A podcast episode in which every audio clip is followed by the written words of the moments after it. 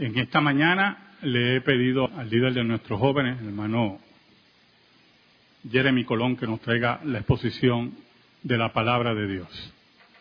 Acompáñenme a Filipenses capítulo 2, versículos del 1 al 11. Por tanto, si hay alguna consolación en Cristo, si algún consuelo de amor, si alguna comunión del Espíritu, si algún afecto entrañable, si alguna misericordia, completad mi gozo, sintiendo lo mismo, teniendo el mismo amor, unánimes, sintiendo una misma cosa.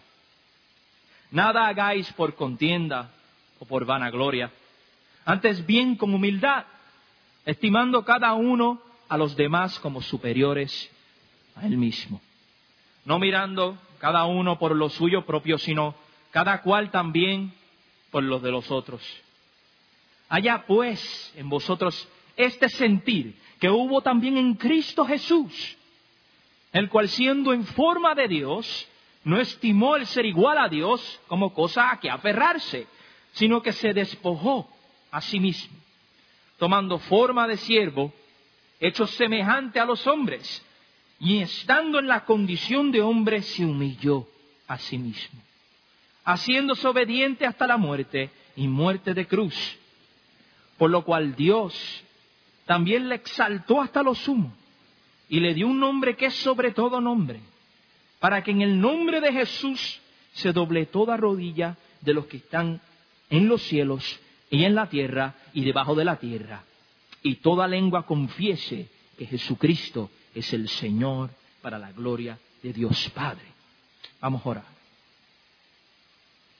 Bendito y Padre Celestial, venimos ante tu presencia, Señor, para pedirte que nos acompañe, Señor, ahora en la exposición de tu palabra, que tu Santo Espíritu lo utilice para cortarnos, Señor, y para sanarnos, Señor, para santificarnos, Señor, y centrarnos en la vida de Dios Hijo Jesucristo. Ayúdame, perdóname mis pecados, Señor. Soy un miserable que no merece estar aquí, pero por tu gloria, por tu misericordia, así lo permites. En el nombre de Jesús. Amén titulado mi sermón La verdadera unidad. La unidad, término que utilizamos mucho en la experiencia humana. Es una clara pauta que describe cómo los seres humanos son una sola raza y que por ende es mejor hacer las cosas de la mano que de forma individual. Aunque en forma general eh, esto es verdad, Ahora, es bueno aclarar que el contexto de dicha unidad debe gobernar si es correcto o incorrecto. Por ejemplo, unidad que violenta la ley de Dios es pecado. Unidad que trunca una violación a la ética es una unidad satánica. Pero entonces, ¿cómo trazamos las líneas o los aspectos de la unidad? La respuesta es y siempre será desde una cosmovisión bíblica. Desde el Edén, nuestro concepto innato de ser uno es totalmente natural. Está completamente ligado a nuestra identidad como seres humanos. Pero más allá de eso, desde la caída, la unidad a causa del pecado ahora se mueve a ser un vehículo de profundos pecados a lo largo de nuestra historia. El concepto de la unidad nace del ser de Dios. Y providencialmente la doctrina de la naturaleza de Dios se construye en los primeros años de los siglos de la Iglesia. Pues es una de las doctrinas esenciales que no pueden ser discutidas en la catolicidad de la Iglesia.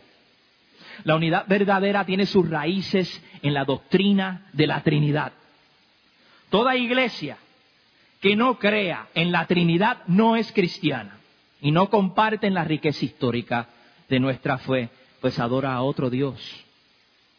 Esta doctrina, en resumidas cuentas, nos dice que Dios es absolutamente uno y a la misma vez es diverso. Un solo Dios, tres personas distintas.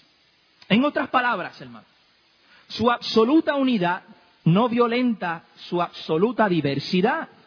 Ambas son verdades máximas que no pueden ser reducidas. Y cuando este Dios triuno se mueve a crear, su autoría es impregnada en la creación, como dice el apóstol Pablo en Romanos 1.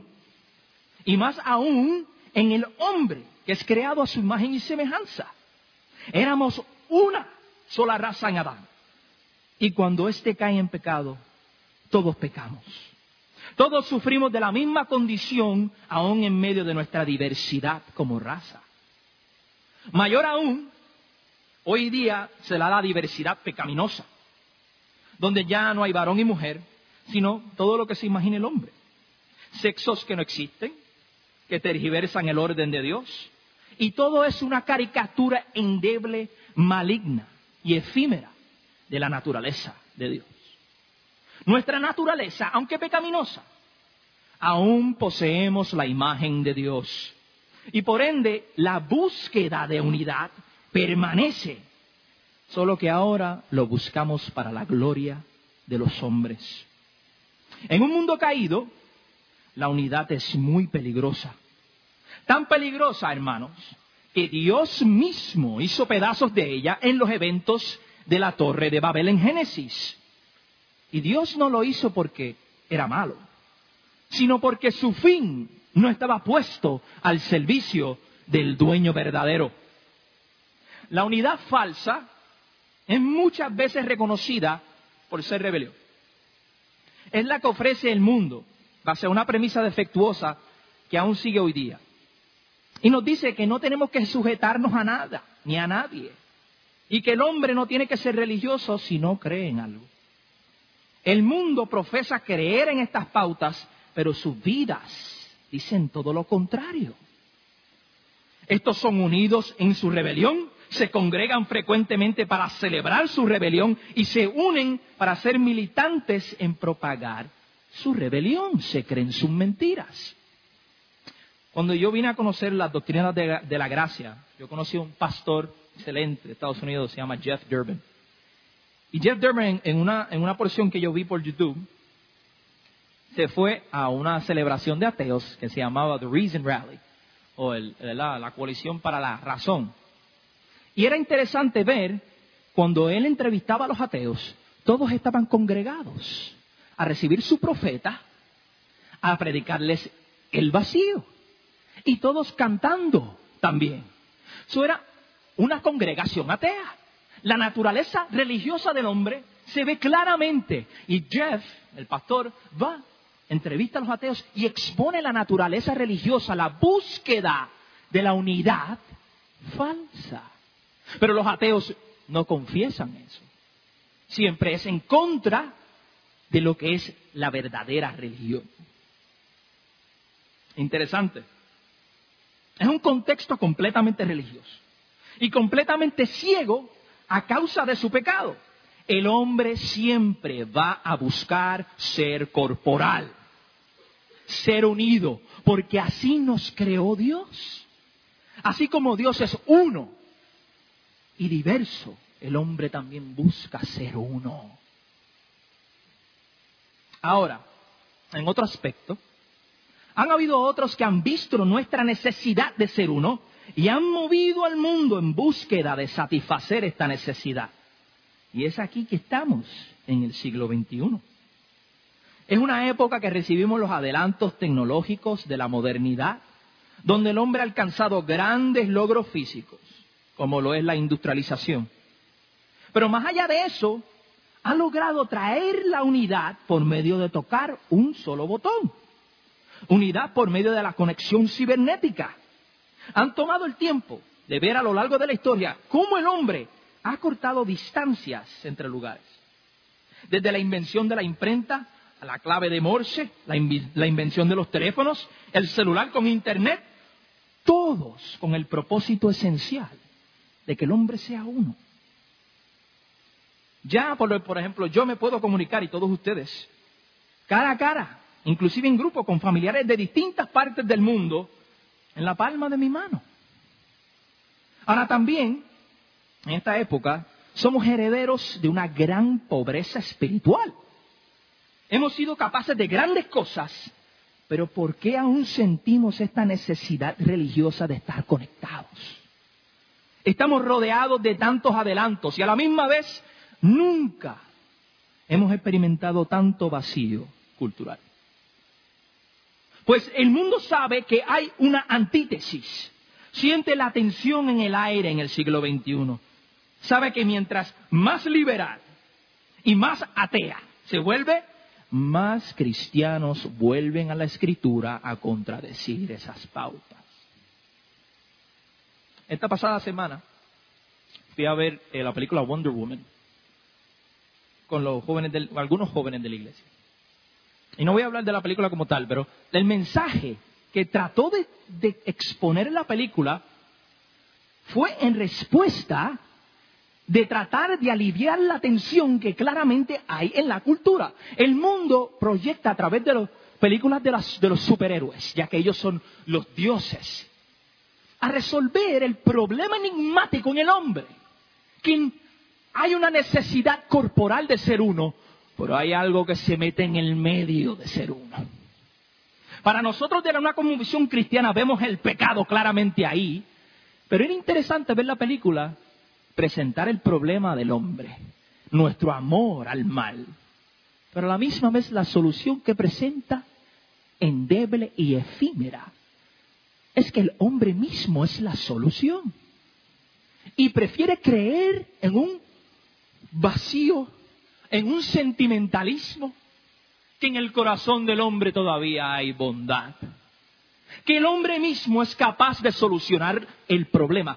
Échese hacia atrás un lado, un momento. Miren, el cine es el púlpito de la cultura. Mi generación se congrega en los cines y en los cines reciben doctrina. Y en la pauta de los héroes se predica la teología del sentimentalismo, centralidad en el hombre. Entonces, cuando salen, salen educados, salen con una justificación que pueden creer que en el hombre hay algo de solución, de alguna forma. Creemos en el amor. No, creemos en la otredad de Dios, que vino uno desde afuera, se introdujo en el problema de nosotros adentro. Él es fundamentalmente otro, pero es uno de nosotros también. La película presenta el amor, pero la justicia queda por el piso. Pero es de nuestra cosmovisión que quiero que vean esto. A leer los tiempos, la cultura. El apóstol Pablo conoció lo que es la verdadera unidad, lo que es la verdadera libertad, la verdadera diversidad en Cristo Jesús. Conoció personalmente al dueño de todas estas cosas y nunca jamás volvió a ser el mismo. A través de su ministerio el apóstol Pablo entregó su vida por el Evangelio, por la iglesia, porque el encuentro con Jesucristo no fue solamente de índole personal, mística, eso es parte de, sino fue más bien objetiva, escatológica, real, desde afuera hacia adentro, para todos nosotros. Este es el Cristo para Pablo, aquel que aplastó la serpiente, aquel que está gobernando las naciones, heredero del trono de David, el Hijo de Dios. Salmo 2, del 7 al 8 nos dice, yo publicaré el decreto, Jehová me ha dicho, mi hijo eres tú, yo te engendré hoy, pídeme y te daré por, herencia a las naciones y como posesión tuya los confines de la tierra. Jesús, el Hijo de Dios, hereda las naciones. Eso es una realidad política escatológica para todos nosotros no solamente en nuestro corazón. Pablo conoció al que venció la muerte y el pecado, que manda a todo hombre y mujer a arrepentirse de sus pecados. Hermanos, eso no es una exhortación, ni mucho menos un consejito, eso es un mandato. Pablo conoce a este Cristo. Es natural la respuesta de la entrega ante esa revelación. No hay cárcel, no hay espada, no hay amenaza, no hay dictadura, no hay presidente, no hay imperio que cambie eso. Escribiendo desde la cárcel, el tono del apóstol Pablo es sorprendentemente pasivo. La iglesia de los filipenses estaba sufriendo unas disensiones entre ellos. Y Pablo les exhorta la práctica esencial de la fe sobre la unidad, pero escuche eso, en particular sobre la unidad por medio de la humildad. Características sencillas, pero imposibles de ejercer sin el trabajo del Espíritu de Dios en nosotros. La unidad falsa impulsada por nuestros conceptos pecaminosos, siempre irá en búsqueda de dioses falsos. Siempre buscará obedecer otra ley que no sea la de Dios. Pero para recoger un poco de contexto en el primer capítulo de Filipenses, Pablo comienza la carta demostrando su enfoque centrado en el Evangelio, no importando el precio que tuviese que pagar. Pues porque Cristo ha resucitado. Eso no es una pauta meramente religiosa. Es una pauta universal que todos tenemos que reconocer. Es este que resucitó. La cárcel y todo lo que envuelve ese entorno, no importa. Los desacuerdos entre los hermanos tampoco desaniman al apóstol. Todo lo contrario, expresa su gran amor por ellos. Pues a pesar de todo, eran una iglesia ferviente y que apoyaba el ministerio de Pablo. También, también habían unos que no aprobaban los métodos del apóstol y le añadían aflicciones en su tiempo en la cárcel. Envidiaban a Pablo, pero aún así predicaban a Cristo.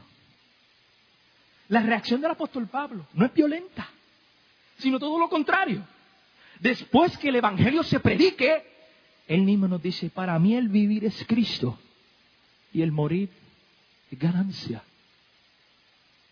Los versículos 1 y 2 del capítulo 2 nos dicen, por tanto, si hay alguna consolación en Cristo, si algún consuelo de amor, si alguna comunión del Espíritu, si algún efecto o afecto entrañable, si alguna misericordia, completad mi gozo sintiendo lo mismo, teniendo el mismo amor, unánimes, sintiendo una misma cosa. Es interesante, hermanos, cómo los impíos no titubean en su sentir, no piensan dos veces en disipular a las naciones a creer su odio a Dios, y nosotros, la iglesia en general, en nuestras torres de marfil de la academia, otros más ocupados haciendo sus hobbies, otros simplemente no quieren aportar al reino de Cristo, el que los salvó. Y me tiro yo mismo al medio. Esta semana, yo y el pastor caminamos tres veces en semana, en una pista. Y le confesaba al pastor que quiero volver a estudiar, tengo que terminar unas cositas, eh, un bachillerato que creo que va a ser en acorde con mis dones. Y, él se parece y dice, pero ¿y qué te espera el rapto? y yo procedo a dar, trato de dar mi, mi excusa académica. Y me dice, ¿o sea excusero? Y yo me reía porque me da risa como él me lo dice, pero él tiene razón. Estoy dando unas excusas. o sea, yo no, yo no soy diferente. Él no es diferente. Eso es duro. Pero hay que mortificar el pecado en nosotros. ¿Y cómo lo hacemos? En comunidad.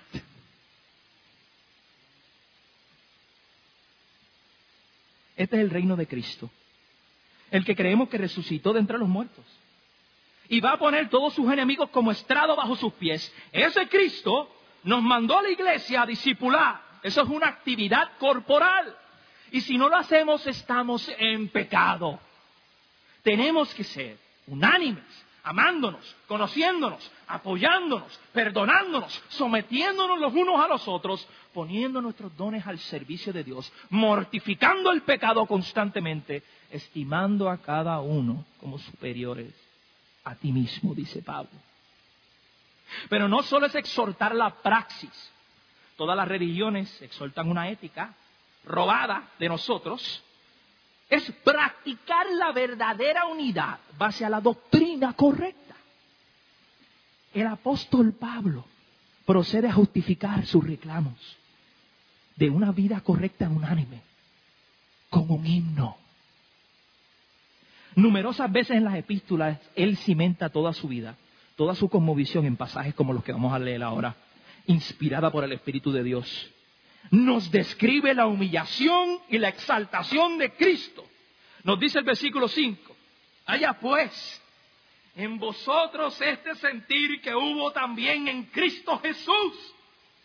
No es das una pauta en tu corazón, lo que tú sentiste un día, lo que tú pensaste un día, es en Cristo Jesús, el maestro de la tumba vacía, el estándar de la vida, aquel que no pierde una batalla, aquel que los vientos y los mares le obedecen.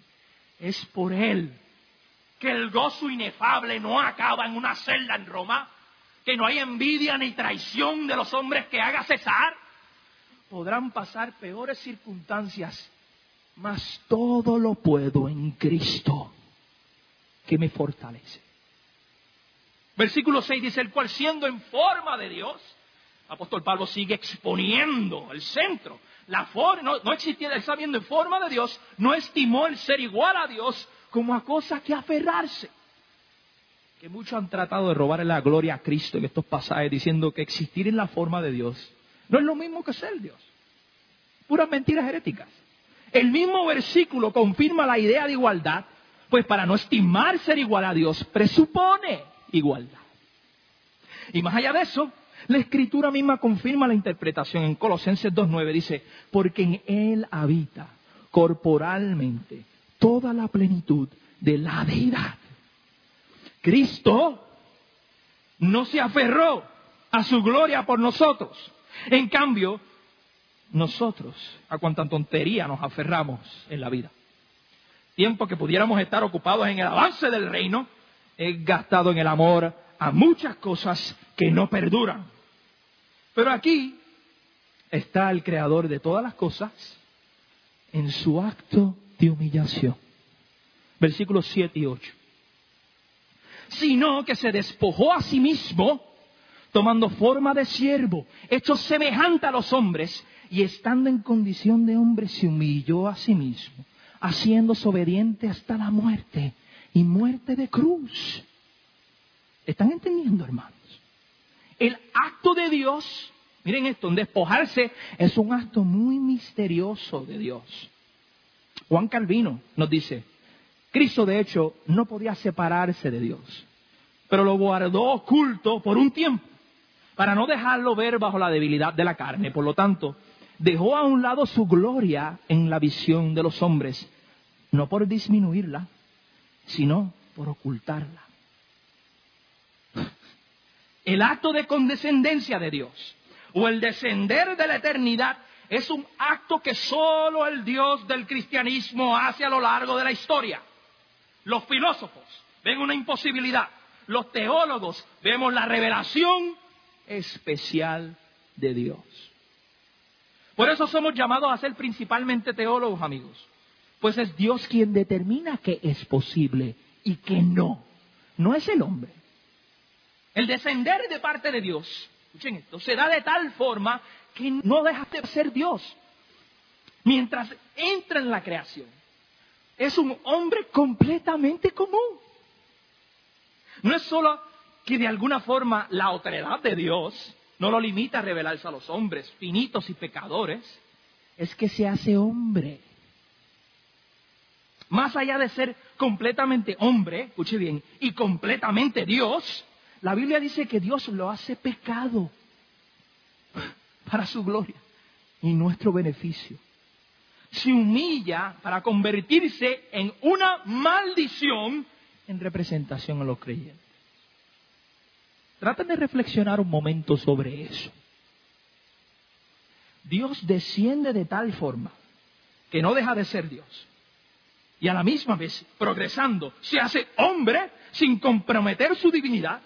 Y más allá de eso, es humillado, molido y abusado por nuestra rebelión. Esto fue lo que movió al apóstol Pablo.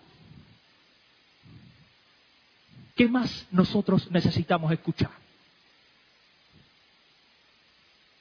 Por último, versículos 9, 10 y 11. Por lo cual Dios también le exaltó hasta lo sumo y le dio un nombre que es sobre todo nombre.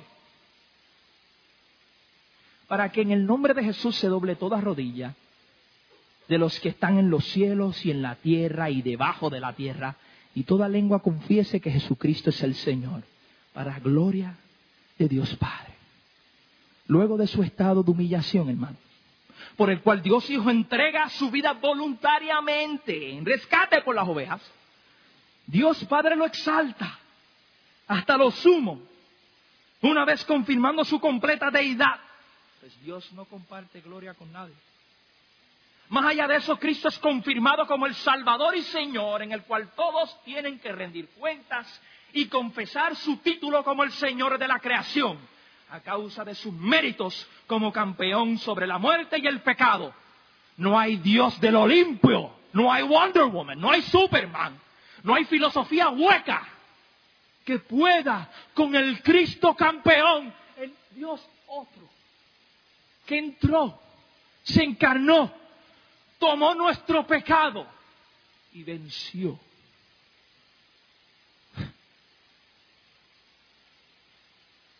Esta es la verdadera unidad. Aquella que es cimentada en el Evangelio de Cristo. Aquella que busca mortificar los pecados individualistas para con los propósitos del progreso del Evangelio en la cultura. Aquello que constantemente busca ser como su Señor, que lo entregó todo por su esposa, que le sacó el lodo, la limpió, la vistió y la regresó a la casa. Aquella que busca estar de la mano con sus hermanos y juntos ser sal y luz en medio de las tinieblas. Amén. Gracias te damos, Señor, por tu palabra expuesta en esta tarde. Tu palabra que es espada de dos filos. Gracias por la vida de Jeremy, de su esposa, de su hijo. Gracias, Señor, porque tu palabra, cuando es correctamente expresada y expuesta, es bálsamo para los tuyos. En el nombre de Jesús oramos. Amén. Amén. Estamos en silencio, hermano.